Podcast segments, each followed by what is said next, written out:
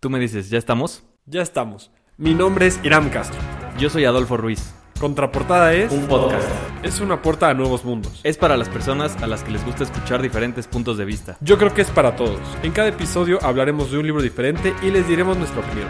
Cuando lees, puedes tener conversaciones mucho más interesantes. Antes pensaba que los libros eran una pérdida de tiempo. Hoy sé que pueden cambiarte la vida. Les vamos a hablar de un libro, su autor o autora, y vamos a contarles cómo nosotros lo aplicamos a la vida real. Queremos que con esta plática entre amigos sepas de qué se trata el libro y te den ganas de leerlo. Porque hay libros para todos. Esto es Contraportada. Chop chop. Chao, chao.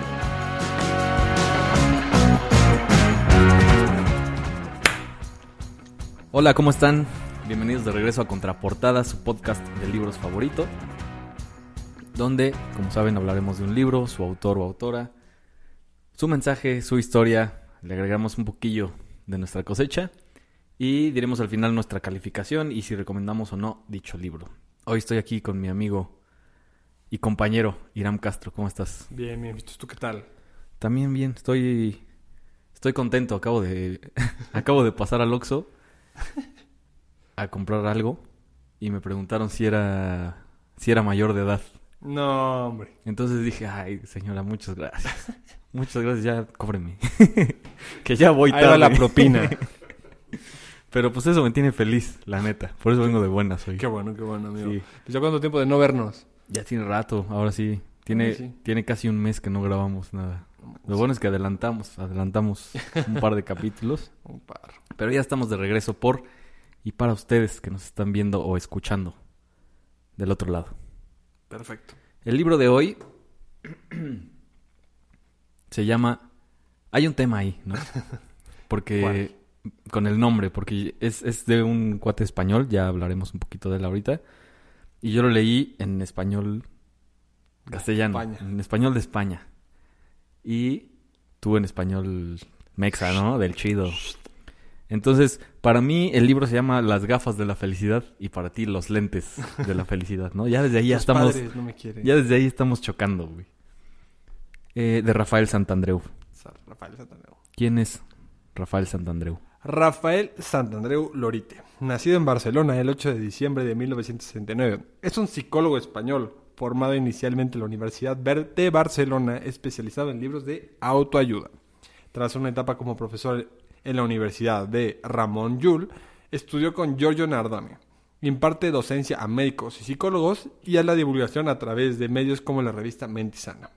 Se caracteriza por un lenguaje sencillo, con gran calidad de anécdotas y neologismos de creación propia, como lo es terribilitis, necesititis, bastantidad, así como eslóganes provocativos, como la vida es un chollo.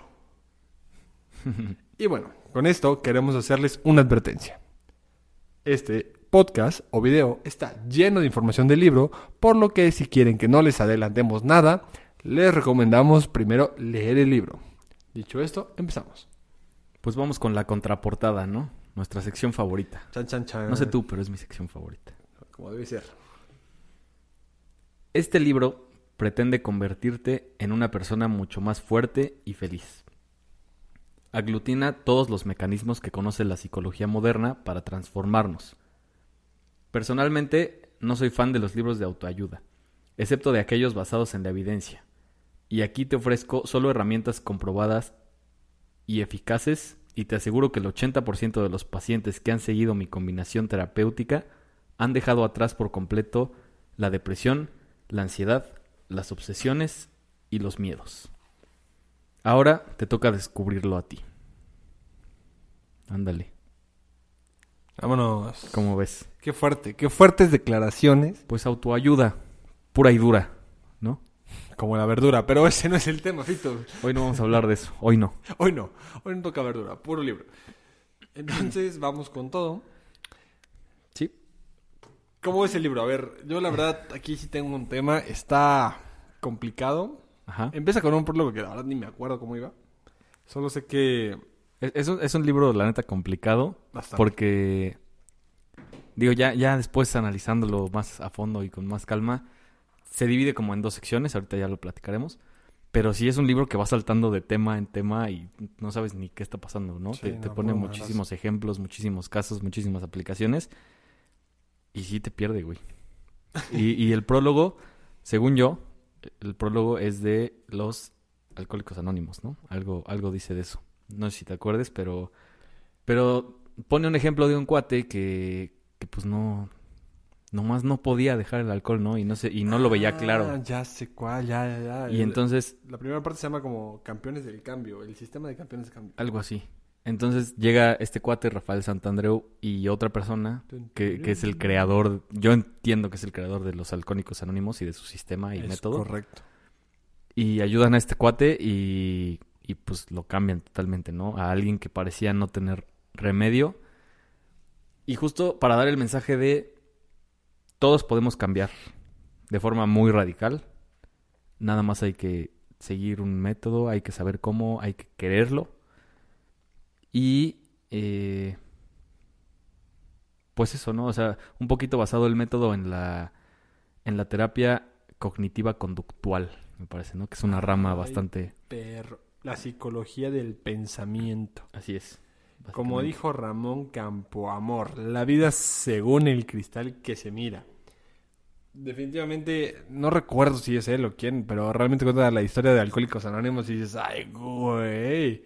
O sea, creo que, no me dejarás mentir, en cada pueblito de México hay un Alcohólicos Anónimos. Yo fui a Oaxaca no hace mucho, güey, y cada pueblito que visitábamos tenía Alcohólicos Anónimos. Tenía Entonces, quiere decir ahí. que tiene su injerencia a nivel mundial Sí. esa cosa. Eso está pesadísimo. Y entiendo que funciona, ¿no? Pues quiero suponer que sí.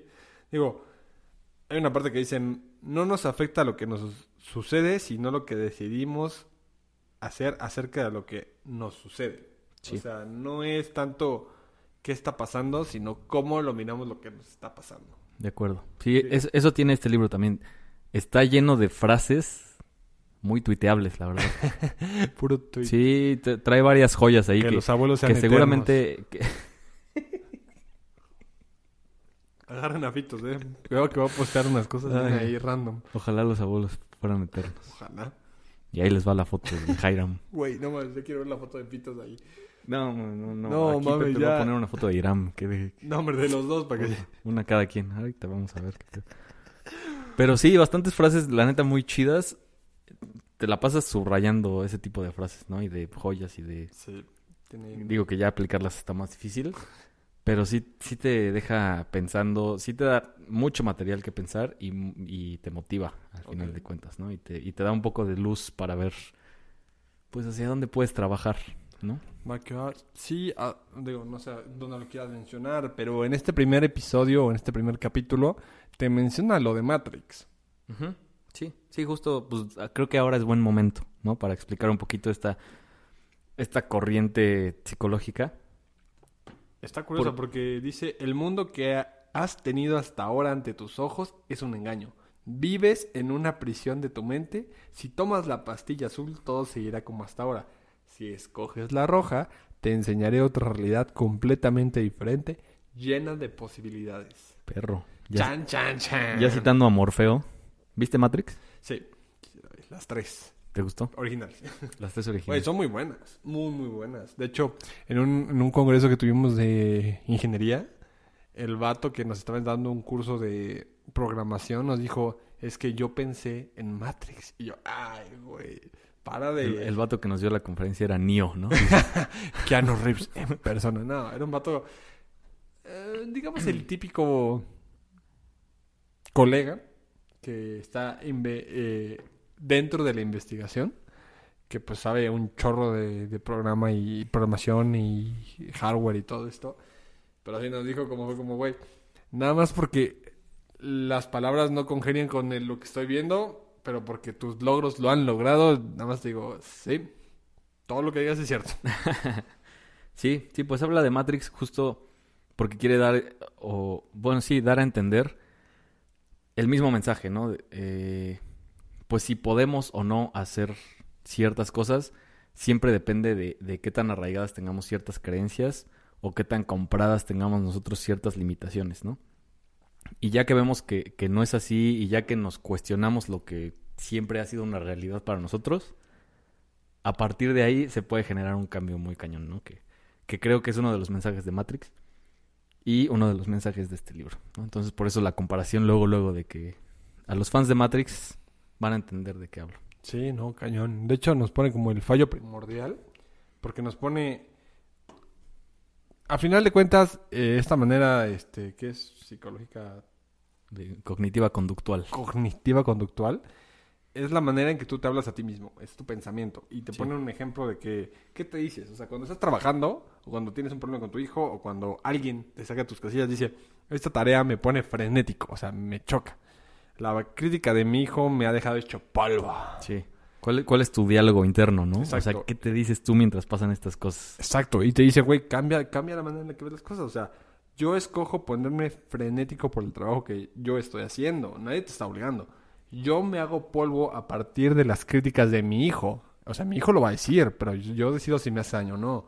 O me he convertido en alguien tan débil que hasta Juan me saca de mis casillas. O sea, a final de cuentas, ¿qué tan... Hay, hay un eh, mentor motivacional, no con su nombre, que dice... Aquí Tiene, lo vamos a poner. lo vamos a buscar. Tiene carácter fuerte, pero temperamento débil. O sea, una persona que su carácter no se inmuta con lo que te diga alguien más. O sea, esa persona es firme con todo lo que está pasando y no le importa lo que le digan. O sea, es una persona que si le dices X o Y es grosería, pues no va a cambiar. Es una persona con carácter fuerte. O sea, el temperamento no va a estar cambiando. A comparación al revés, una persona con carácter débil y temperamento fuerte, si le dices algo o una palabra, pues va a explotar. O sea, esa- esas personas, o conocidos en México como mecha corta, de que cualquier cosita, mira, Se prenden. se aprenden. Sí, sí, sí. Que todos somos mecha corta en algún momento, ¿no? Llega un punto donde ¿O nos no? llegan todos, pero ¿O yo qué opinas? Es lo que... No, claro, yo, yo sí creo que... Yo sí soy mecha corta. Sí, la neta sí. Y más en México, como que nos han- educaron que hay que ser un poquito mecha corta. Pero si te cambias la manera en la que te hablas a ti mismo, pues que te digan, güey, que te valga madre. O sea, no tienes por qué preocuparte. Sí, sí, justo. También, o sea, parte de esta corriente es, o sea, la, la capacidad que nosotros tenemos de controlar y gestionar nuestras emociones a partir de racionalizar, ¿no? Totalmente. O sea, tus pensamientos pueden cambiar tus emociones. Entonces, es- pues eso es lo chido de, de, de este libro. Y creo que a bastantes personas les, nos, me incluyo, eh, nos funciona este tipo de, pues de proceso, ¿no? Quizás más lógico, quizás más... Más racional. Sí, sí, exacto. Entonces, eso también tiene, tiene muchísimos casos. Lo que, lo que yo decía hace rato, el libro se divide en, en dos partes. Una es, pues, algunas, algunas técnicas o métodos que la verdad es poquito del libro, ¿no? Es un porcentaje muy pequeño del libro que te habla de visualizaciones, Mm, que te habla de mindfulness, que te habla de aceptación, te habla de desapego. La verdad to- Ah, toca bastantes sí, pega- este, temas pues muy chidos. Y terminando esa parte ya, nos vamos directo con las Como aplicaciones y con los casos y con los chismecitos, güey. Eso, eso también hay que decirlo. Pero son chismecitos que sí... No sé tú, yo sí me identifiqué con varios. Sí, y están muy enfocados a cómo corregirlos. Porque hay una parte donde habla de las creencias irracionales que yo creo que es este overthinking o el sobrepensamiento que tenemos varios. Porque yo lo tengo. Sí. O sea, yo sé, y esto me identifico completamente, de que tú crees que la otra persona hizo algo que realmente a ella no le importó, pero a ti tú te estás creando una historia con Sí. mil variantes de lo que puede pasar. Y es muy interesante esta parte. Te pone un ejemplo muy claro de una persona que tiene disfunción eréctil porque por alguna extraña razón este libro tiene demasiada sexualidad sepa razón X, Y, Z. Pero bueno, en esta, en esta parte dice que el vato pues, no, no se le paraba mientras quería hacerlo con su mujer. Y el vato era un deportista, que no sé qué. O sea, como que persona perfecta, pero cuando estaba con su mujer no, no podía. Y a, a pocas palabras, su hermano y su papá le, le- le implantaron la idea de pequeño de que si no satisfacía a una mujer, pues no era nadie en la vida. O sea, realmente los traumas de pequeño le causaban problemas en el presente a esta persona. Sí. Le implantan este, esta idea de que si no satisface a una mujer, pues te va a dejar. La realidad es que no, o sea, la persona obviamente el- el- la parte de la sexualidad es importante, pero no es todo. O sea, es lo que platicábamos en los cinco lenguajes del amor. O sea, es un conjunto de cosas que te vas creando. Y esta persona creía que si no podía, pues se iba a ir toda la goma. Y por ese pensamiento, pues no, no podía ni llegar al acto. Entonces, genera dos problemas porque esta persona creía que si no la satisfacía no iba a lograr nada. Y la otra persona, o sea, la- su, su pareja, se sentía mal porque ella creía Que él ya no quería. que ella no quería. Porque Entonces, se alejaba, ¿no? Se- Exacto, o sea, es como, güey, yo no, a mí no se me para. bueno, no, a mí no. Anda a cortar este. Fuertes ¿sabes? declaraciones. A esta persona, a esta persona no se le para. Y a su pareja, este, piensa que pues no la quiere. Entonces generan estas irracionalidades Sí. que, que permean en su relación. Y a final de cuentas, el hermano que, y el papá que le generaron la idea, el hermano era gay. O sea, Sí. le dijo toda, Sí, toda estaba su vida. compensando de alguna forma. Exacto. O sea, le dijo toda su vida que si no satisface a una mujer, no va a ser nadie que no va a disfrutar su vida. Cuando el hermano nunca pensó en una mujer ni siquiera. O sea, él estaba en su mundo y, y- y implantó una idea en su hermano Sí. menor que, que racionalizaba el pensamiento del sexo. Sí, justo. La- o sea, la idea que el hermano mayor dijo así de que, Por azar. pues no sé, por, por lo que decía, estar compensando o querer ocultar, ¿no?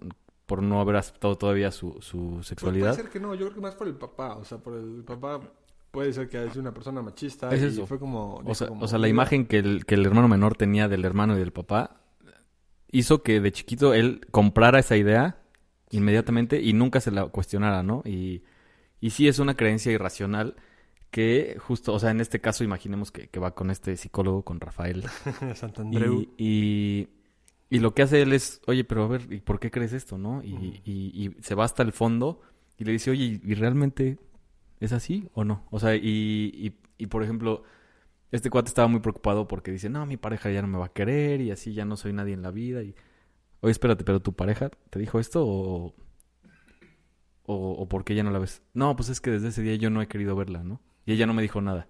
Y ella no sabe ni, o sea, ni qué pedo está pasando conmigo. Y entonces es cambiar de alguna manera esta creencia irracional de, oye, no, yo no soy nadie y no valgo por no, por no poder satisfacer a mi pareja, a, oye, güey, nadie te dijo nada, nadie espera nada de ti, es simplemente tu, tu ansiedad de rendimiento, le dicen, ¿no? O sea, es como que, güey, pues hay que ponerle nombre, sí, claro que hay que trabajarla porque es un pedo que tienes, pero, pero son creencias tuyas. Y entonces así son muchos de los casos. Y, o sea, está padre y están muy aplicables a la vida real, ¿no? Demasiado. Hay una parte que dice, de- o sea, que todos queremos que debemos hacer las cosas bien. La gente me debe tratar bien. El mundo debe funcionar de manera correcta. No, güey. Es- esas sea, son las creencias irracionales, Irracionales, ¿no? sí, La- completamente. O sea, no siempre vas a hacer las cosas bien. La gente no siempre te va a tratar bien. El mundo no debe funcionar de manera correcta. Porque mm, hay mil cosas, hay mil factores. O sea, a mí me pasó hace poco porque tenía un tema con el trabajo.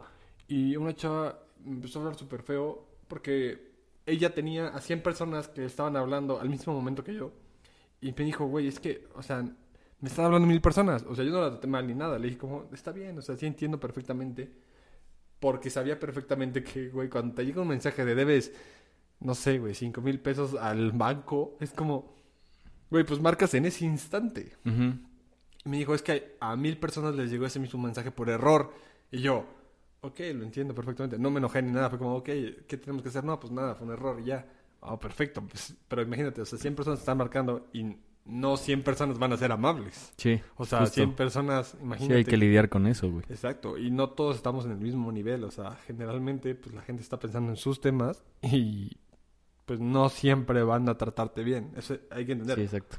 O sea, de hecho en un punto dice algo como no te lo tomes personal. Sí. Sí, y, esto que dices es- es súper valioso, o sea, lo de las creencias irracionales, sí los cataloga en esta ansiedad que decíamos de, de- pues ahí en este caso fue de rendimiento, ¿no? Pero una ansiedad general de, de tener que cumplir con algo que, tú solito te compras, ¿no? Por ejemplo, en, en, en mi caso a lo mejor podría ser, no, pues yo debo ser excelente en todo, ¿no? Porque es una idea que yo me compré de chiquito por alguna razón. Y, y es algo que, que sí te terminas comprando y te lo terminas creyendo, ¿no? Otras son las exageraciones, ¿no? O la, lo decías en, en, en lo del autor, la terribilitis, que, él- que, él, inventa esta palabra. Pero dice, nosotros muchas veces pensamos que si algo pasa es lo más terrible que te puede pasar, ¿no? Y es lo peor y no lo voy a poder superar. Y, por ejemplo, toca, en algún momento, ya lo tocaremos más adelante, el- de la infidelidad, el tema de la infidelidad. Y dice, muchas personas tienen comprado este, este concepto o esta idea de, oye, si me pasa esto no lo voy a poder superar, ¿no? Y no me puede pasar esto porque me voy a morir casi casi y no voy a ser feliz a partir de ese momento. Y, pues son ideas que, que realmente no son así, ¿no? Sí. Eso y, por ejemplo, mi novia tiene que ser así, ¿no? O, o mis papás deben comportarse de cierta manera. Y son creencias que dices, güey, no, ¿qué te sucede? O sea, ¿por qué crees eso? Y, y sí, eh, eh, la, la terapia de alguna manera se va al fondo de, de, de dónde nacen estas creencias y a partir de ahí trabajar, ¿no? Está Sí. chingón. El primer capítulo, de hecho, es que perfeccionar las palabras o cuidar las palabras. No, ya, tú, ya- tú ya estás en los cuatro acuerdos, güey, ¿no? Sé impecable con tus palabras. ¿no? Ay, perdón, sí cierto. Es ya que- me fui. Es, Confundí es libros, que Irán perdón. lee como siete libros al mismo tiempo, entonces ya está Discúlpeme. combinando. Libro equivocado. Sí, no, ese es para otro podcast. Pero pues técnicamente sí es lo mismo, ¿no? O Maldito sea, infiel. Ese es para otro de tus podcasts. No, pero sí, sí parece, o sea, como que cuida tus palabras. Sí, sí, sí. sí. Es muchas Y, y- mucho en tu diálogo interno, Sí. justo. Y justo para este diálogo interno, toca una parte bien chida. Bueno, más que diálogo interno, es, es esta parte de, de imaginarse las cosas. O, o de imaginarnos a nosotros cómo nos gustaría ser si no tuviéramos estas ideas, ¿no? Y se mete, se mete en una parte Ah, bien chido al, al tema de las visualizaciones, ¿no? Que si quieres podemos platicar un poquillo de eso. Échale, échale. A mí la parte que más me gustó es un ejemplo que pone de Wayne Rooney, que, o sea, que, que me, a, mí me dijo dos cosas. Una, que el libro no está tan actualizado, porque Wayne Rooney ya está retirado, creo, ya hasta director técnico, no sé. No sé, güey. Y dos, que Rafael Santandreu muy probablemente sea eh, fan del Manchester United, lo cual me parece nefasto. Pero bueno, nos pone... Bueno, bueno, pero bueno, es un tema aparte. ¿no? Eh, aparte de eso, la, la, o sea, el tema de la visualización, ¿no? Nos, nos dice Ujú. este ejemplo de Wayne Rooney, que es un- era un jugador top, la neta, y que siempre, o sea, compartía mucho esta, esta maña, esta... Ay, ¿cómo decirlo? Como que esta forma de pensar antes de un partido, que era visualizarse, ¿no? Y, y visualizar cómo te quieres ver a ti en otro momento de tu vida, ¿no? Si, si muy feliz, si en su caso era pues metiendo gol, celebrando, teniendo un partido excelente. Y, y tienes que, o sea, algo que te ayuda mucho al momento de racionalizar es, me voy a imaginar realmente cómo quiero ser para tener una, una guía, ¿no? Y para sí trabajar sobre eso. Y, por ejemplo, si tú eres una persona celosa, pues imaginarte no siendo celoso, ¿no? O, o imaginarte, imaginarte siendo ya esa persona que trabajó años, seguramente, pero si imagínate en cinco años cómo voy a poder lidiar con eso, ¿no? Y no va a ser un pedo con, con mi pareja y como Wayne Rooney lo que hacía era, oye, investigaba hasta con qué uniforme iban a jugar al día siguiente y, y decía, ok, esto pues toca de rojo, entonces me imagino de rojo, imagino que voy a meter gol y voy a festejar a esta esquina y de ahí, pues no sé, le doy dos, tres pases a, a mi compañero de gol, pero imaginárselo, uno, con el, con el mayor detalle posible para que tengas tú una, una, un faro al cual dirigirte, y dos, imaginarte algo realista, ¿no? Porque también Claro. pues el güey no se visualizaba metiendo nueve goles por partido, sino decía, pues vamos a ganar, voy a meter dos goles, va a estar muy chido. Y esta parte de la visualización a mí se me hace muy valiosa. O sea, la neta es que yo, yo sí la aplico de repente. No, No sé tú. imagino. De hecho, creo que en algún en el podcast de Anexo 1 lo mencionaste, Kobe Bryant. Kobe Bryant eh, tenía la misma mentalidad. Alan Richardson tenía la misma, misma mentalidad. O sea, cuando estamos contentos aprende- aprendemos mejor. Y está curioso porque hay un, hay un, un, un- un punto donde Janet Corcuera, eh, una chica ciega, sordo, muda. Esa es Este, Shakira, ¿no, güey? Sí, Shakira. Sha- sí, o sea, esta chava aprendió a leer, eh, escribir y todo el rollo. O sea, son personas que pues tuvieron que visualizarlo porque una persona ciega, sorda, muda, pues, hermano, nunca tuvo, y creo que ahí todos somos privilegiados, este conocimiento de poder ver, hablar y escuchar. Sí. O sea, y de hecho, este es un caso, pues, yo creo que nos vamos un poquito más atrás. eh, son personas que se dedicaron a hacer la vida de personas que no tuvieron esta oportunidad maravillosa de la vida, a hacer algo diferente. Porque Ana Anne Sullivan es conocida como una de las mejores maestras del mundo, tras trabajar con Helen Keller, una niña ciega, sordomuda, a la que consiguió enseñar, leer, escribir y hablar. O sea, son personas que visualizaron esta posibilidad de lograr, o sea, que una persona que no tiene los mismos sentidos que nosotros puedan hacer lo mismo que nosotros. Sí. O sea, bueno, casi lo mismo que nosotros. O sea, realmente sí se, se esforzaron porque visualizaron que se podía.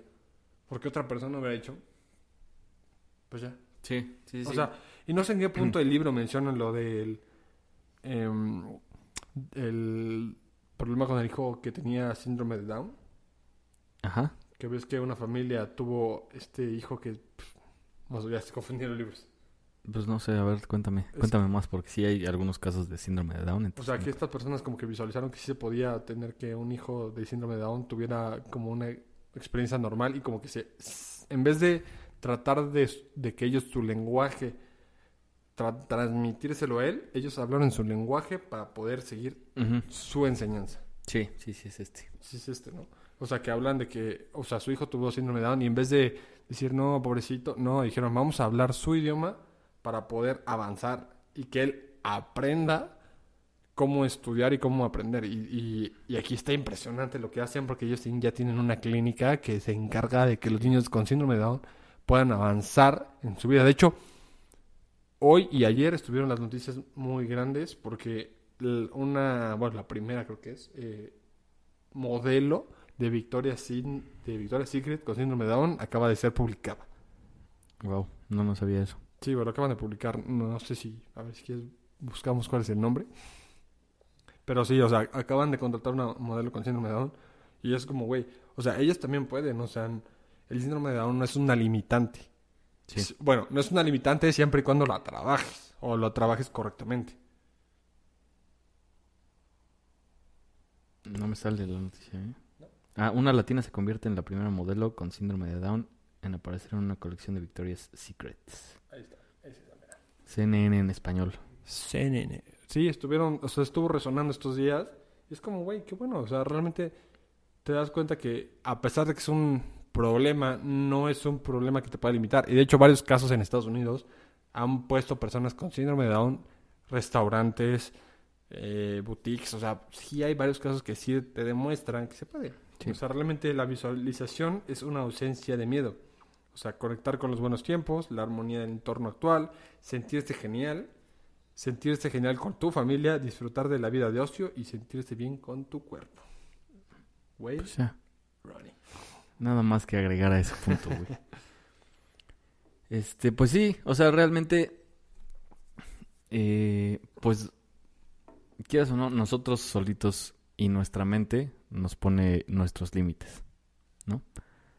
Otra parte importante de, de este trabajo, pues, personal, se basa en la aceptación, ¿no? O sea, sí está esta corriente de psicología eh, cognitiva conductual, pero está esta otra de terapia de compromiso y aceptación, aceptación y compromiso, no me acuerdo cómo, idea, cómo era el orden, pero pero dice sí, parte de eh, del cambio importante es empezar por aceptar tu situación actual, ¿no? Y, y que a lo mejor las personas no van a ser como a ti te gustan y que la situación no va a ser como a ti te gusta en la mayoría de las ocasiones, pero es lo que hay y pues qué hago con eso, ¿no? Entonces, pues es lo que dices, o sea, muchas personas tienen situaciones iniciales, digamos, que, que no son las más favorables, pero eso no define el alcance que puedas o no tener, ¿no? También como nuestro amigo David Goggins.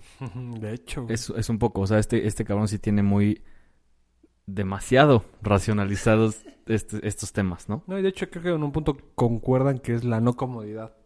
O sea, sí, también. eh, pertúrbate y una incomodidad al día. O sea, ves que David Goggins empezó con los trastos y todo este rollo. de Ah, sí, sí, también dicen eso, güey, sí es cierto. El, el mismo Rafael dice, güey, o sea, ponte una incomodidad al día. O sea, y de Sí. hecho, en un punto habla de, de la, ¿cómo se llama? De la ideología slow, Ajá. que habla de, Hacerlo todo más lento, ¿no? Sí, o sea, hablamos de un... O sea, generalmente, y de hecho me acaba de pasar que vas corriendo por todo, o sea, que tengo Sí. que ir a esta cita, que tengo que hacer un podcast, que tengo que hacer lo que sea, y vas corriendo por todo, va- tengo que leer un libro, y de repente es como, güey, o sea, sí, pero hay, hay un punto en la vida que tienes que tomártelo un poquito más slow, o sea, disfruta Sí. lo que está pasando, o sea, Está más, más relacionado con el mindfulness, ¿no? sí, o sea, disfruta toda la parte, sí, eh, ten una tarea, sí, incomódate, sí, Pero, Pero- también disfruta. disfruta cada paso, o sea, no, nadie te está correteando, o sea, tú eres la única Exacto. persona que te está correteando. Esa es la creencia irracional. O sea, la, la creencia irracional es si no hago esto me van a correr, si no hago esto no lo voy a lograr, si llego tarde se va a enojar conmigo, o sea, probablemente sí, pero no te va a dejar Sí, güey. Te, te cu- te cuento algo que me pasó en, Échalo. en diciembre. Que, o sea, que está chistoso justo porque una, uno de los días en que me pasó fui a ver la de Matrix 4. Chan, Entonces, chan, chan. Por cierto, otro, otro recall, otra referencia a Matrix. Oye, ¿está buena? Eh, fue un super fan service, dijera, bueno. dijera Jorge, ¿no? O sea, los fans, fans, creo que sí les gustó. Hay varias referencias a, a las primeras entregas. Ok, Pero de eso a que esté bien chida y... Nah, ok. como que no. Pero bueno, te voy a contar. Eh, donde trabajo, haz de cuenta, el- era 22, 23 de diciembre, no sé. Obviamente se venían dos semanas bastante flojas de trabajo, Sí. ¿no? Pero, pero mi jefe, la persona con la que trabajo, a mí y a una compañera, agarra y, y nos dice, oigan, pues saben qué, este, pues ya se viene Navidad, esta semana va a estar medio floja, pero pues avancen ustedes lo más que puedan, ¿no?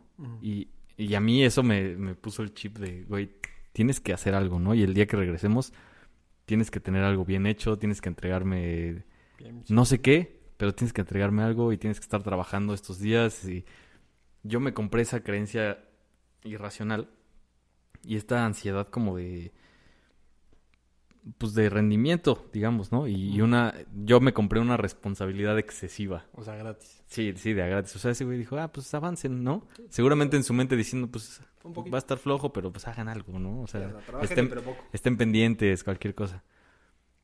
Y yo me compré esa idea y no mames, fueron dos semanas en las que sí, pues estoy en Navidad, güey, voy a ver Matrix, ¿no? Eh, pues estoy con la familia de mi novia, estoy con mi familia. Pero siempre con este esta preocupación de, chin, tengo que avanzar, tengo que salir con algo nuevo, tengo que... Como la culpa, ¿no? Sí, tengo, tengo que tener algo ya entregable. Y regresamos creo que el 7, 8 de enero y este cote nos dice, ¿qué pedo? Este, pues yo la neta es que me perdí, entonces no les voy a pedir que me entreguen algo así. Espero que hayan disfrutado sus vacaciones. y, yo digo, y yo digo, "Ey, con no café". mames, no tuve ni un momento de calma por andar... por- Que sí, al final fue algo que yo me compré, ¿no? Y una idea que yo dije, ay, tengo que hacer algo bien. Pero sí, estas pinches creencias te pueden joder dos semanas enteras si dejas que, que se apoderen de ti, ¿no? Entonces, esta parte que dices del mindfulness es, es como que, no, pues también disfruta, ¿no? Y, y sí tienes ciertas responsabilidades, pero llévatela más leve y combínalo con otro tipo de experiencias y, y vete más lento. Take it ¿no? con el dembow. Exacto. Nunca nadie lo dijo mejor. Pues está eso. Y, y otra parte también que toca el libro muy chida es del desapego, ¿no? Que ya es un Sí. tema que hemos platicado Bastante, bastante lo hemos platicado, lo platicamos en Siddhartha. y que se repite, ¿no? En, en lo de Maricondo. Maricondo, o sea, David Goggins igual, o sea, como que todos estos libros de autoayuda y crecimi- crecimiento personal, o sea, tocan temas similares. Y de hecho, bueno, ahorita lo platicamos, pero, o sea, tocan puntos que dices como, por algo te lo dicen. Sí, no coinciden a lo güey. No, o sea, no es casualidad. sí, tienen todos diferentes entradas a, pero llegan a lo mismo. Exacto, si cinco personas llegaron al mismo, a la misma conclusión, siendo las personas que son, es por algo. Sí, exacto. Sí. Y esto del desapego lo enfoca mucho de repente en lo del trabajo, ¿no? O en, o en los bienes materiales, o en... Es como que no, es que, pues como, o sea, yo si pierdo esta, este coche que tengo, pues entonces, ¿quién soy, no? O, o, pues no, es que yo tengo que tener este trabajo. Mm, sí. Y, y este tipo de terapias eh, te dice, oye, imagínate el peor escenario del mundo. O sea, imagínate que lo pierdes, que sería el fin del mundo realmente. Imagínate que algo le pasa a tu coche, ¿sería el fin del mundo? Y, y, y te pone a cuestionarse, es- a Estos cuestionarte esto. Es como que, güey, ¿por qué. ¿por qué crees que dependes tanto de, o incluso de tu pareja, ¿no? Hay, hay muchas personas que dicen, no, es que ya terminé pues con mi novia, ¿qué? Ahora, ahora qué pedo, ¿no? Y, y, y también, sí, justo a mí, a mí también me pasó que, que en algún momento era como, a ver, o sea, yo terminé con una novia y para mí yo ya no era, eh, pues Adolfo o Fitos, yo ya era novio de, ¿sabes? Era Juan. Era, era Juan. Era, yo ya era novio de. O sea, entonces mi identidad totalmente ya estaba eh, pues en, en función de alguien más, ¿no? Y- Güey, pero... Bueno, tú y yo creo que tenemos una idea muy similar. Es como, güey, yo tengo que hacer esto por ella. Ya no es yo soy esta persona por mí para ella. Es yo soy esa persona de ella para hacerlo de ella. A mí me pasa muchísimo y me pasó en muchas relaciones que digo, güey, yo, yo hice todo para ella, pero llega un punto donde te desapegas de ti Ajá, exacto. para hacer cualquier cosa que la otra, tu pareja en ese momento necesite o quiera. O creas que, o sea, tu pensamiento hace creer que tú crees que ella lo necesita o que ella quiere. Ok, ajá. O sea, es como, güey, ya llega un Sí, punto muy... y eso le pasa a muchas personas en, en el libro. No, Y es como sí. que, oh, pues güey, terminé con esta persona con la que viví cuatro años y ya no sé qué hacer, ¿no? Ya no sé ni quién soy. Y entonces hay que trabajar ese, ese apego, ¿no? Que tienes. Y es como, güey, o sea, imagínate que, imagínate que no terminaron, imagínate que se murió. Tal cual, ¿no? Imagínate. O sea, pues lo que tienes que hacer es seguir adelante, güey. Y sí tienes que tener tú una identidad propia y trabajar en ti y pues tú eres el que está aquí. Sí. Entonces, y, y tiene varias técnicas, la neta está chido, de desapego, ¿no? Y ese es otro tema que, que Sí. trata y que me gustó mucho. Hay un punto donde dice el mono loco que es como, güey, tú quieres estar en el futuro porque crees que vas a estar mejor. Ajá. pero realmente, aunque estés en el futuro, no vas a estar mejor. De hecho, la película de Pero explícanos cuál es el síndrome del mono loco, si te acuerdas. ¿no? creer que en determinado escenario del futuro estaremos por fin felices y plenos. Porque Es- entendí. Es- sí, o sea, es, es este, es este mono que, que está en una rama chida, pero dice, no, la siguiente va a estar mejor, ¿no? Y cuando llegue a esa rama, voy a ser feliz. Y cuando tenga eso, voy a ser feliz. Y pones tu felicidad en función de conseguir o no ciertas cosas que, que realmente, pues puede o no llegar, pero tienes que decir, oye, güey, mira la rama donde estoy. Güey, ¿cómo se llama la película de Chris Pratt con Jennifer Lawrence? Que están perdidos en el espacio. O sea, que tenían que llegar a un nuevo planeta. No me acuerdo, Bueno, no sé si lo ubico. hay un TikTok por ahí rolando que dice, güey, ¿tú crees que estando en el lugar que tú quieres estar, estarías sí, güey. mejor Del o feliz? ¿no? Sí, del bartender. sí. Ese, güey. Y le dice, güey, o sea, ¿tú crees que estando ahí estarías mejor? Pero, güey, si no estás feliz aquí, o no estás a gusto aquí, aunque estuvieras en el lugar que quieres estar, no estarías, estarías feliz, o sea, no estarías a gusto. O sea, Güey, sí. por más que quieras, no, no lo vas a estar, güey. O sea, si no estás pleno contigo, que de hecho, ahorita, que curiosamente me dio COVID y, y tuve que estar encerrado, fue como, güey, ¿Qué? ¿qué? Si, si no estás... Que Irán tiene COVID, Jorge, ¿cómo ves? Se para la producción. No. Se acaba esto. no, no, no. O sea, pero estoy encerrado y fue como, güey, yo no puedo estar feliz aquí porque creo que tengo que estar en algún otro lado. Pero la realidad es que no, tengo que estar aquí porque tengo que estar Es lo que es. encerrado. Es O lo que es. Aguanta tantito, o sea, controla tu mente. Hay, hay un libro que leímos, o que yo leí, que dice como, güey, tu mente no puede, con tu cuerpo no puede controlar tu mente. O sea, tú tienes que hacer que tu mente controle tu cuerpo. Si no logras hacer eso, o sea, nunca vas a estar a gusto. O sea, el mindfulness, o sea, el espacio en tu mente tiene que estar bien para que no importa qué pasa alrededor, siempre vas a estar bien. Y de hecho, en este punto donde menciona lo del mono loco, menciona a nuestro querido Mi Ali Shakespeare Csikszentmihalyi. Mihai. Exacto, güey. Sí, lo el otra vez, güey. Rise of Superman, Y yo dije, ¿what? Yo también me emocioné, güey. Dije, no mames. ¿Multiversos?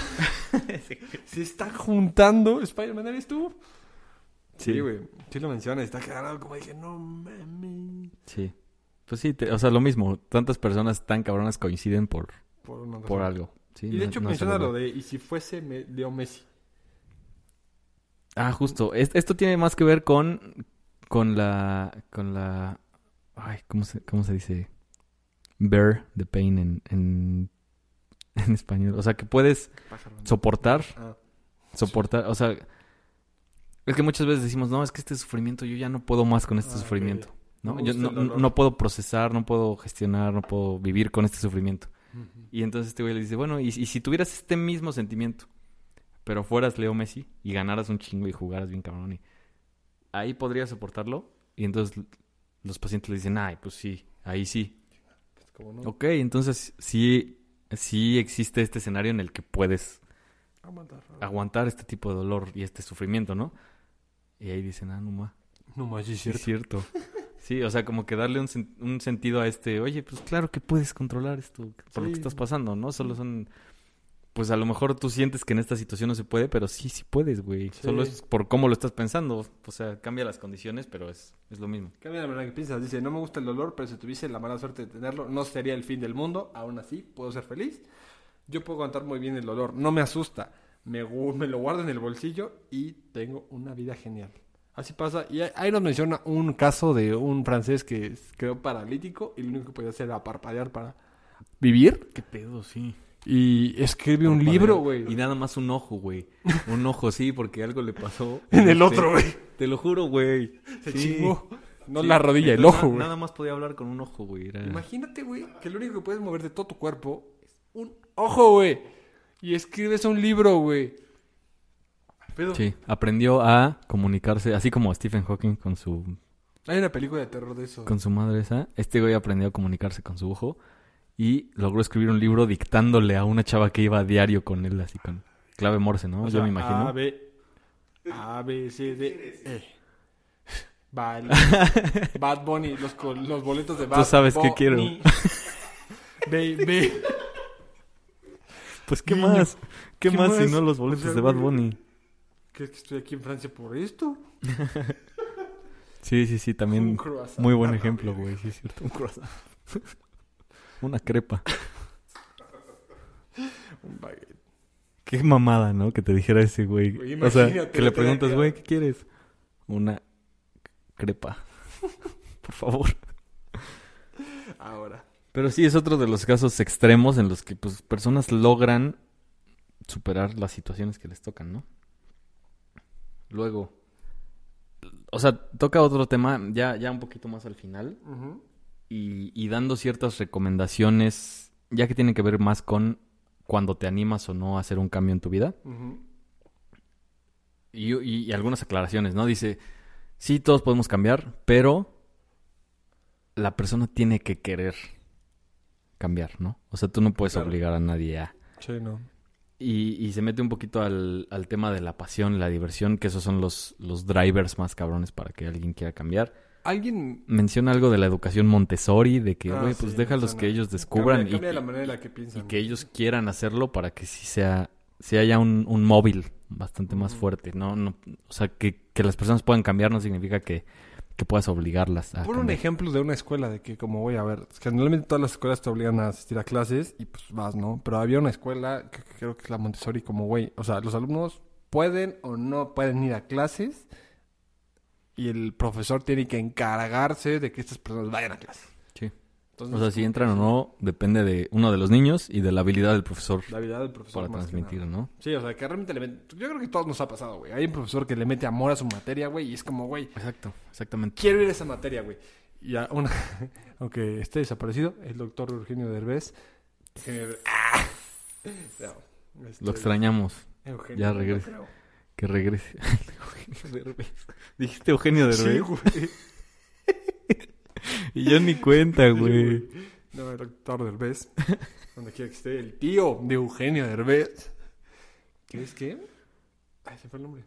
Ya estamos esperando a que llegue en el helicóptero, ¿no? Al- Pues sí, pero ¿cómo se llama, güey? Ernesto. Ernesto. Es que empieza con E. Eugenio. Ernesto Derbez. Este- Que venga con Eugenio también, ¿no? También, algo algo, algo podrá hacer ese güey también. Eugenio Derbez que Ernesto, pero bueno. Eh, güey, Ernesto Derbez tenía unas clases que decías, güey, quiero entrar a esa clase, güey, Sí. no mames. Pero güey, eso, Exacto. esa, esa- ese amor que él tiene a la materia es como, güey, o sea, te dan ganas de estudiar. Hay gente que, pues, nomás está por la paga. Y es normal. Sí. Pero, pues, güey, o sea, esta, esta mentalidad que te ponen es como el profesor que te enseña chingón, pues, te va, te va a traer al conocimiento. O sea, realmente te va a poner una, una cosa que, güey, jálate. Como, ¿qué es? Cristiano Racanelo. Te obliga a que tengas esta, este amor por más. O sea, no te detengas, güey. Busca más. Sí, te exige un poquito más. Sí, güey. O sea, no, no creas que el mundo te va a perdonar. O sea, güey, va a ir con todo.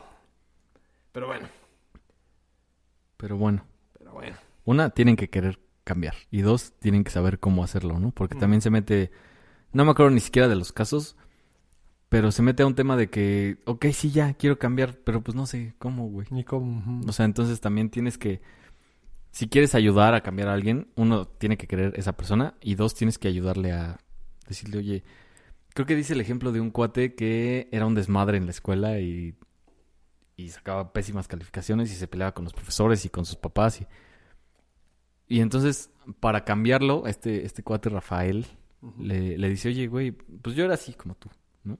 Pero una vez que empecé a aplicarme más en la escuela, güey, los veranos ya eran para mí, ¿no? O sea, ya no tenía que estar haciendo exámenes extraordinarios. Dos, me la llevaba de huevos con mis maestros y con mis papás y me Sí, daban güey, permiso de, de hacer todo y me daban unas libertades muy cabronas. Entonces como que le plantó la idea de que, oye, ok, puede ser una buena idea. O sea, ya quiero. ¿Y ahora cómo le hago para así tener buenas calificaciones? Porque la verdad es que ya soy, soy hecho un pendejo porque estoy hecho un pendejo porque toda mi vida he sido un huevón. Ah, bueno, pues hazle así y así y asado, ¿no? Mm. Entonces, pues es- esas dos cosas las aclaran, ¿no? Una tienes que, tiene que querer cambiar la persona y dos, pues ayúdale, ayúdale, explícale. Estás viendo y no ves, hijo. Sí. Estás viendo y no ves. Pero bueno. Otro punto que tengo acá que creo que está bueno es el de, de los celos, güey. Ese tema sí está muy cabrón. Ah, yo creo que todos hemos tenido celos en alguna vez. Ah, bueno, quiero pensar. Eh, y toca un punto. ¿Tú eres celoso? Sí. Sí, completamente. Jorge. Sí. Ey, Ah, su cara dijo que sí, Si güey. te dice que no, si no te dice que no en los primeros dos segundos, es que sí. Por cómo respiró, o sea, Sí, fue como un... sí, sí. Como chill. Con el puñito así como el, como el, como el muy rico Le y todo, ¿no? a la pared, güey. Le empieza a pegar la pared al vato. El Arthur. Ay, no mames, no. Sí, Sí. Tenemos cierto grado de celosidad. Sí, no, pero aquí, aquí, aquí se bota la... Bueno, se bota la canica, güey. Yo, no estoy de ah. acuerdo en lo más mínimo. Iram ya se emputó. No, sí, ya la verga. A ver. A la verga. No, es, es, güey, la neta es... eh, Tengo celos. De tu boca No, Güey, la neta es- mama, La neta es que este tema sí lo quiero platicar ya muy aparte del libro, güey. Ok, güey, pues Porque sí, échale. sí, sí, sí da. Habla de que, Sí, güey, los celos son irracionales, los celos son jaladas, güey, los celos son tonterías que te imaginas, porque son pensamientos irracionales. Hasta ahí estoy de acuerdo, A ver si no terminamos cortando esta parte, ¿no? Porque Pero bueno. salió bien mal. seguramente. Pero ahí te pone, güey, una idea de que si Fitos, ah, no, bueno, no, Fitos sí. Si yo tuviera una novia, güey, y trajera a mi novia al podcast, y veo que está hablando con Jorge, y veo que se llevan muy, muy bien, Que ya están ahí abrazados. Sí, no, ya están besándose. Y, te- y tengo que, y tengo que pensar que se está dando a Jorge. O sea, yo tengo que pensarlo. Que se está dando a Jorge Aquí enfrente de ti. aquí, así, enfrente. Que yo lo veo. Y es como, ah, no más. Qué Ah, no, chingón. no, Entonces agarra y te dice, güey, piensa que te Jorge, están engañando. No te conocía esas mañas, Jorge. Maldito chapulín. Chapulineando. Aquí vamos a poner a Jorge como Sí, chapulín. Con la cara. Un chapulín en la cara de Jorge. Entonces este vato te dice, güey, como que agarra y piensa eso, de que Jorge se está dando a tu novia. Y ya. Se te olvida que, que significa. O sea. Ya con dice- eso dejas de ser No, celoso, dejas de ¿no? ser celoso, o sea, como que piensa que ser bowlerista es lo correcto. Date, o sea, piensa que, que, que esta idea de la poligamia es correcta. O sea, que no es normal.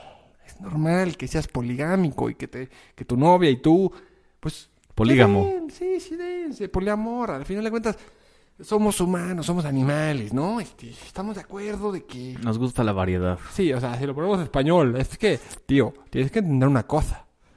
O sea, es normal. ¿Alguna vez viste mi novia? Creo que es mi novia Poli, ¿no? Mi novia Poli. Que, que, que, que la deja dos segundos. Qué peliculón, güey. Que se la deja dos segundos con el, con el vato de, de- del buceo. El hipo. Ajá. Es sí. que tú eres un hipo. Madre. O sea, no es posible, güey. O sea, no. Hay respeto. Yo sí soy un poco monogámico. Soy un poquito monogámico. Monógamo. Monógamo. Me gusta Bueno. un solo amor. Monogámico. Irán es monogámico. Sale mono, güey. Me gusta solo un solo amor, güey. Yo creo que el poliamor todavía no me se me da. ok. Pero sí, güey, sí entiendo el punto de que hay que entender que no hay que ser celoso irracionalmente. Sí. sí. Pero no hay que, o sea, yo creo que no hay que llegar al otro extremo. Sí, sí, sí. ¿Dónde? sí. Porque hay un- no sé si es aquí o donde que dice que nos excita ver a nuestra pareja con alguien más. O sea, que lo pone. Es como, güey, no. No, güey. No. No, No ni sé, dice. no. No sé, tendría No, que ver. tendría mí- que ver qué pedo. Yo por experiencia te digo que no, güey. O sea, no, güey. A mí sí me emperra, me molesta y no puede estar a gusto. Ok. Yo lo pongo ahí sobre la mesa, lo voy a cortar en el video. Claramente que sí. No, güey, no, creo que este tema, güey, creo que este tema sí da un chingo de que... Bueno, pues sí.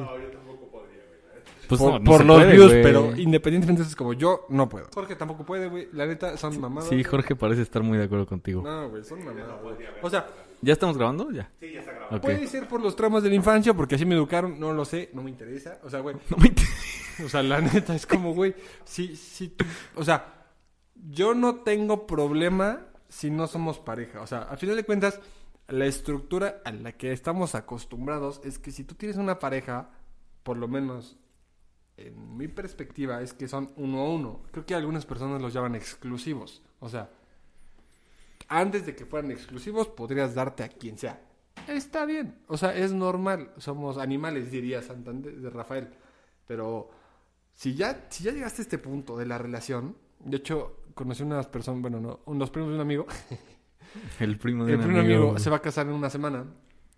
Y estábamos platicando eso. ¿Dónde le caemos, ¿eh, güey? perro? ¿Dónde le caemos? Muchas felicidades. Dale, Te veo en un mes. Sí, güey, me, de- me debe una peda el vato, pero bueno. Este, estaba platicando eso y me dice, güey, pues yo ya me voy a casar. Que, y digo, qué chingón, o sea, y ellos en un año se casaron, o sea, al ver un año y se casaron, y digo, güey, qué chingón, que ya tus metas están establecidas, pero la novia dijo inclusive como, güey, no puedo creer que voy a ser la única persona con la que voy a pasar el resto de mi vida con él. Pero ya estás en el entendido de que van a ser uno a uno. O sea, no hay más. O sea, y de repente como que, güey, el simple hecho de pensar es como, güey, o sea, ¿para qué entonces estamos pensando en casarnos? Porque son, a final de cuentas, es un contrato escrito ante Dios de que, de que aquí está la muerte. Pero las manzanas puede pasar que haya un divorcio por diferentes factores. Pero el entendido es que, güey, de aquí para allá somos tú y yo. Si no fuéramos pareja, güey, date que ya me vale tres hectáreas de cacahuate. Pero, güey, si ya estás en el entendido que son pareja, güey, se acabó, güey. Se, se chingó, Se digamos. finí. Sí, ahí tiene parte, o sea, tiene más que ver con la parte de los acuerdos entre la pareja, ¿no? Pero, Sí. ok, o sea, estoy de acuerdo en muchas cosas, en otras no sé, pero, o sea, sí quisiera matizar lo que dice, lo que dice Rafael, porque sí, en algunas partes intenta él hacer una aclaración de que, oigan, no estoy promoviendo la poligamia Sí, tampoco, Y tampoco que engañen a sus parejas, pero... pero, pero creo que no lo hace correctamente, o sea, lo dice como, o sea, le dedica tres páginas al, al... oigan, pues, güey, imagínate a, tu pareja cogiéndose a alguien más. Y un párrafo al, oigan, por cierto, No es cierto. no, no vayan a creer que estoy. Ah, te creas. No lo matiza correctamente, para mi gusto. Y, y- y creo que se refiere más, bueno, o sea, yo entiendo que, que este ejercicio de imaginarte a Jorge con, con tu novia aquí en la... En, Yo desde el cielo no tengo novia porque si no se estaría imaginándome eso, güey. sí, güey. Justo. al cielo. O sea, es, un trabajo mental y, y aterrizarlo a algo real, ¿no? O sea, imagínate eso, pero no, no significa que estés de acuerdo en aplicarlo, ¿no? o sea, Creo que es más el hecho de que, güey, imagínate la irracionalidad. Hay un, hay un vato en Instagram, en TikTok, que se encarga de relaciones y te dice, ok, no sabemos si te va a engañar. O sea, al final de cuentas, no lo sabemos. O sea, no lo sabes. O sea, si te va a engañar, pues lo va a hacer. Si O te va a sea, engañar, ¿por lo qué- va a por- hacer, ¿no? ¿Por qué crees que se detendría en engañarte? O sea, no, el punto no es pensar que la otra persona no te va a engañar. El punto es, si te va a engañar, ¿vas a ser, vas a ser una persona suficientemente estable para soportarlo? O sea, si te va a engañar, pues no lo sabes. O sea, al final de cuentas somos muy cambiantes, somos todos seres humanos. Y el día de mañana puede ser que tus metas se interpongan en tu relación y la otra persona se sienta abandonada y te engañe. O sea, y al final de cuentas te engaña y ya, ¿y qué pasó? Pues nada, o sea, lo vas No a es el fin del mundo. ¿no? O sea, exacto, lo vas a tener que aceptar, no hay más. Entonces dice, no lo sabemos, o sea, simplemente no lo sabes. Pero pues tienes Sí. que ser una persona fuerte y aceptarlo. O sea, yo con lo que me quedo de esa parte es Uno, depende 100% de los acuerdos que tenga la, la pareja, ¿no? Ahí, o sea, quizás a ti no, quizás a Jorge o a mí no nos guste, No lo sé, Jorge. pero sí hay personas a las que a lo mejor les gusta ver a su pareja con alguien más, ¿no? Oh, no, sí, no. ya sí, sea, sí, ya sí. sea de, de el mismo sexo o del sexo opuesto o de... Pregúntale a Rick and Morty, güey. No, o sea, los casos existen y es y se me hace perfectamente normal también, Mm. porque pues es, es biológico y algunas culturas, de hecho en el libro lo dice, algunas culturas pues hasta lo promueven porque también está esta parte de que, ok, pues va con esa persona y, y aprende algo nuevo y regresa y lo aplica conmigo y está más Ah, chido, sí, ¿no? Y a mí me prende eso, güey. ¿No? Entonces, pues, o sea, cada, cada cultura y dentro de cada cultura, cada cabeza es un mundo, güey. Entonces, Y por Digo, al- al- a lo mejor. Y, y otra cosa, o sea, que, que te tengas que imaginar la poligamia Mm. para un poquito lidiar con los celos no significa que la tengas que Aplicar, aplicar ujú. en tu vida, ¿no? Entonces, puede ser, mentalmente puede ser polígamo, pero en, en la vida real, monógamo, ¿no? Hay Creo. un libro de eso, ¿no? Hay, hay muchas formas de, de aterrizarlo y de procesarlo y de diferenciar este... Por lo que- porque lo que al final, a final de cuentas él quiere es que logres procesar tus celos, ¿no? Y, y disminuirlos y... Hay un libro, creo que es La mujer de los ojos grandes, que te cuenta esta historia de que una señora nunca le fue infiel a su esposo, pero en su mente siempre estaba pensando en alguien más. O sea, siempre tuvo esta idea de que... Ajá, sea, exacto, güey. O sea, ahí qué pedo, ahí es infidelidad, ¿no? Pues físicamente no. A final de cuentas el hombre, creo que alguna vez lo discutí con alguien, es como, güey, o sea...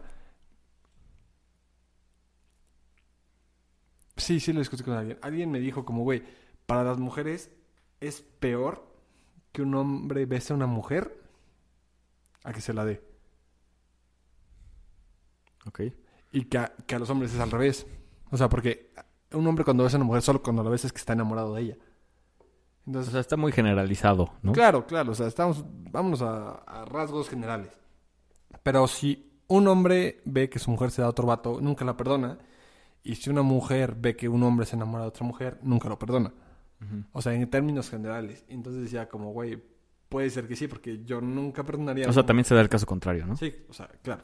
Pero esta necesidad es como yo no, yo puedo perdonar que me engañen físicamente, pero si me dice que se enamoró de ella y que la quiero volver a ver, yo ya paro. Y yo en mi caso es como, güey, o sea, si yo veo que algo pasa así, es como, güey, Ok, sí. bye. O sea, Ya. mientras no haya En- contacto. entiendo lo que quieres decir. Sí, está, Que, está que complicado. también otra, otra cosa que a la que entra este cuate es esa la mitificación del sexo, ¿no? O a esta importancia extrema que le es damos al sexo y es como, Educación. güey, pues al final es una... Esta mitificación del sexo, ¿no? Y esta importancia extrema que le damos, güey, cuando realmente es una, una necesidad fisiológica, ¿no? Y, y a lo mejor por temas, no sé si religiosos, güey, o por temas, Sí. Pues, o sea, que se vuelven tabú, le Es damos que una son- importancia que, que, o sea, que a lo mejor para mí es lo peor que mi pareja vaya y tenga sexo con alguien más, ¿no? Sí. Pero, pero no... Son estas ideologías morales que, el- que la religión católica, porque al final somos un país cati- católico cristiano que donde el sexo es el, el pináculo. Le damos una importancia muy cabrona, güey, cuando es algo de que es algo hasta lúdico, güey. O sea, en, en nuestro caso es hasta Europa, lúdico. es, es- es, es, entre- es entretenimiento, casi, casi, güey. Es satisfacer necesidades. Y puede ser que yo le dé esa importancia cabrona y mi pareja no, ¿no? Entonces, para mí es lo peor. Para mi pareja es como que, güey, pues, pues, pues pasa qué chingado, ¿no? Entonces, pues al final lo mismo, ¿no? Tiene que ver con, con los acuerdos y con No, y con el sí entendimiento. que te dan. que tenga cada pareja, ¿no? Sí. Entonces también me quedo con eso, como que, güey, pues no, al final es algo a lo que le estamos dando demasiada importancia. Quizá me incluyo en esto, pero, pero pues no, no sé, o sea, es algo a cuestionarnos, creo. O sea, y si alguna tarea me dejó este libro, creo que es eso, güey. O sea, Es que y, de- y- y en ese depende tema mucho a qué que sí. queramos llegar, güey. O En- sea, Cuando habla de eso y en ese tema sí me quedé yo clavado así que, ah, pues no más. Puede ser, güey, ¿sabes? Yo no, güey. Pero es un tema complicado. Sí, sí, es, es un muy tema complicado. y personal, ¿no? Al final de cuentas no es... Sí, depende No mucho puedes general- generalizar en ningún momento. Y así, pues esa es, esa es la... Creo que es de las últimas, ¿no? Este, casos que, que, últimos. que- que te pone para que, oye, pues te voy a dejar este para que te lo cuestiones ahí, tú ponte chido o no, como quieras. Pero, pero bueno, es otra de las de los casos que pinta. Muy bueno. O sea, sí te pone a cuestionarte muchísimas cosas. Sí, hay otros temitas que te, te pone eh, que no vamos a tocar. eh, se los dejamos de tarea. Solo uno último, dice que el proceso, obviamente, de cuestionarte y de que pues cambies esta manera de pensar o de ver las cosas, es, no es lineal, ¿no? No es como que, ay, pues ya voy subiendo y, y ya no voy a fallar nunca más. No, o sea, sí hay recaídas de repente, sí hay cosas que nos vuelven a costar trabajo, pero pues es normal y es parte de. Creo que ese es el, único- el último punto que, que yo rescataría. Muy bien, muy bien. Bueno, Fitos, ¿qué calificación le das? ¿Qué opinas del libro? ¿Y lo recomiendas o no? Ok, pues yo sí, sí lo recomiendo. Le doy... Ay, ¿qué calificación le doy, güey? Yo creo que un, un 3.5. Perro. Sí, porque toca, toca temas muy, muy reales, güey. Y muy aplicables a la vida real. Entonces, creo que con alguno te puedes quedar, güey. O sea, de todos los que toca, alguno te va a hacer clic y alguno vas a decir, yo soy este güey, sí, es cierto, ¿qué pedo? ¿No? Y, y, Ah, sí, y sí te da también las técnicas y algunos métodos de, pues, para cuestionarte y para racionalizar y para decir, güey, pues sí, estoy, ya tengo bien comprada yo esta idea. Sí, eso está chido. Y no, güey. O sea, realmente, por, ej- por ejemplo, lo que te digo del trabajo, es como que no, pues yo, yo solito me estaba poniendo estas, estas responsabilidades o estas exigencias cuando realmente no existían. Fue pedo mío. ¿No? Entonces sí, siento que te, que te cuestionan muchas cosas. Me gustó bastante.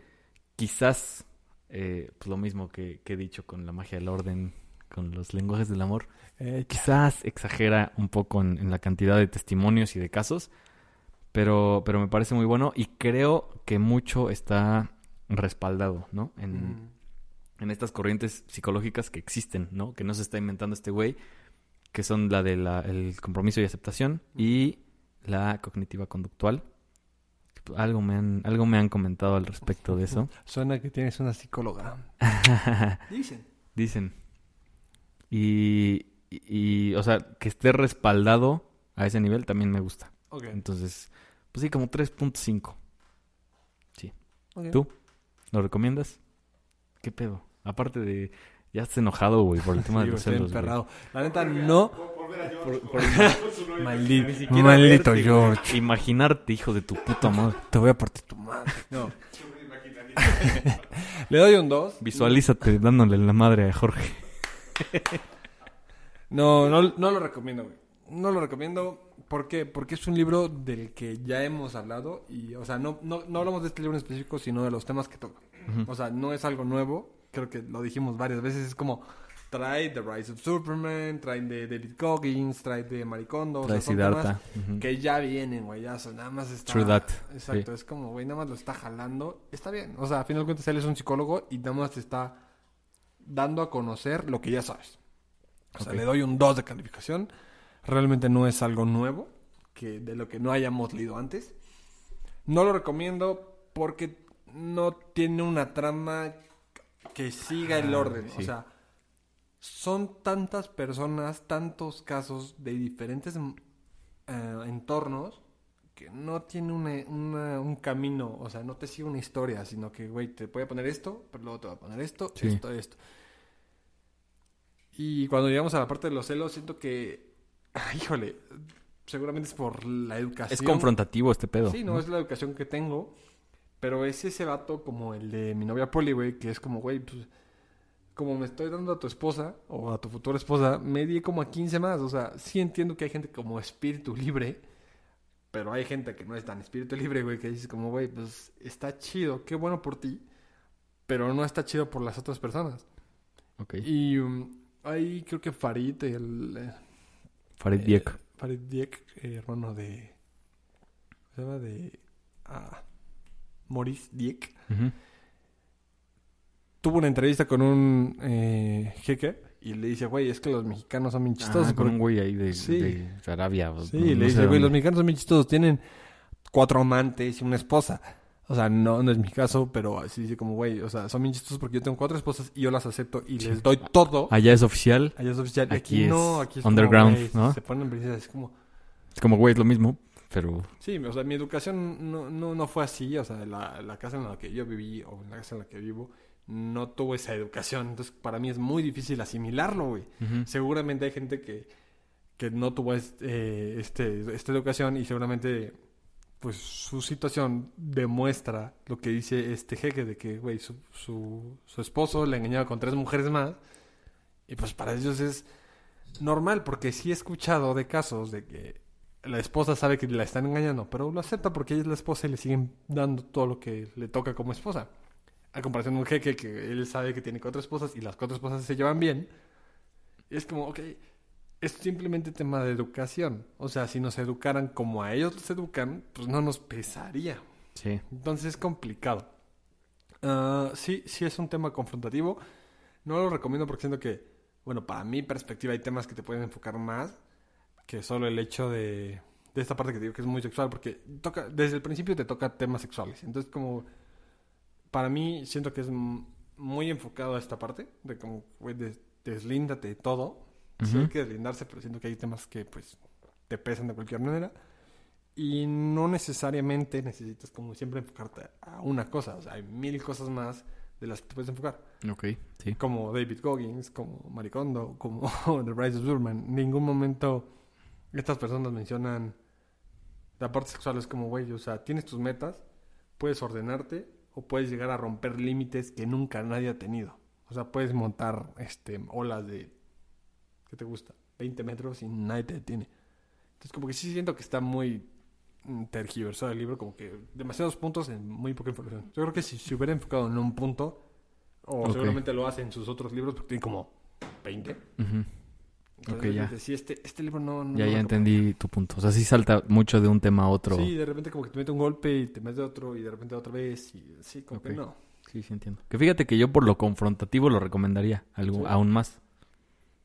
Pues sí, o sea, leer Yo un libro que ya esté de acuerdo conmigo es como que, ah, pues sí, nada más para Pues que es que para sentirme bien a gusto yo, ninguno de pero los libros de, por ejemplo, David Goggins, eh, The Rise of Superman o mm, La magia del orden, te dicen que estés conforme contigo, pero siento que enfrentarte tantos puntos tan de golpe, tan, tan, de golpe, o sea, sí está bien, pero en varios libros. Sí, y sí, no funciona. O sea, O sea- este libro creo que sí sería alguno.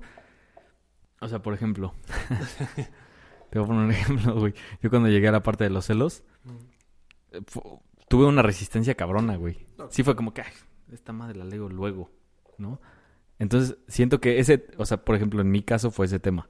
¿no? Pero hay varios temas que sí te pueden dar cier- cierta resistencia de que, ay, güey, no, está muy confrontativo y te, y te aleja un poquito, ¿no? Y puede ser que varias personas hasta lo dejen de leer porque, no, yo no necesito que alguien me esté diciendo esto, güey, ¿no? Entonces es como que, sí, te dice, las personas tienen que querer cambiar, Sí, por un lado, pero por el otro te dice, no, güey, esto es así. sí, Entonces ahí como que hay una... está el balance.